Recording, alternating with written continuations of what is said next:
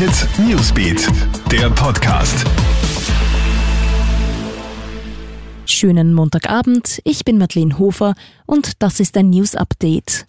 Gleich zwei Frauen wurden in Kärnten von Hunden attackiert. In Arnoldstein machen die beiden mit ihren angeleinten Hunden einen Spaziergang. Plötzlich springt ein American Staffordshire Terrier aus dem geöffneten Fenster eines Wohnhauses und verbeißt sich in den Hunden der Frauen. Beim Versuch, die Hunde auseinanderzubringen, sind die Frauen dann selbst mehrfach gebissen worden.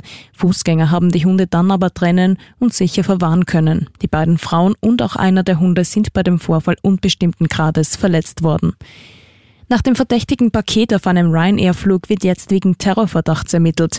Gestern Abend wurde ja eine Ryanair-Maschine von Wien nach London abgefangen. Die Crew hat während des Flugs ein verdächtiges Paket und einen nicht entzifferbaren Brief auf einer Toilette gefunden. Die Maschine wurde von zwei Abfangjägern der Royal Air Force nach London eskortiert.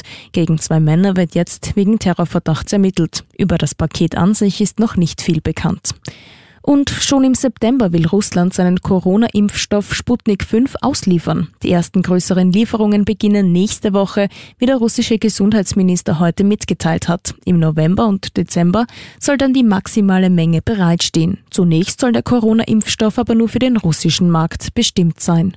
Soweit ein Update. Aktuelle Infos gibt stündlich im Kronehit Newsbeat sowie online auf kronehit.at.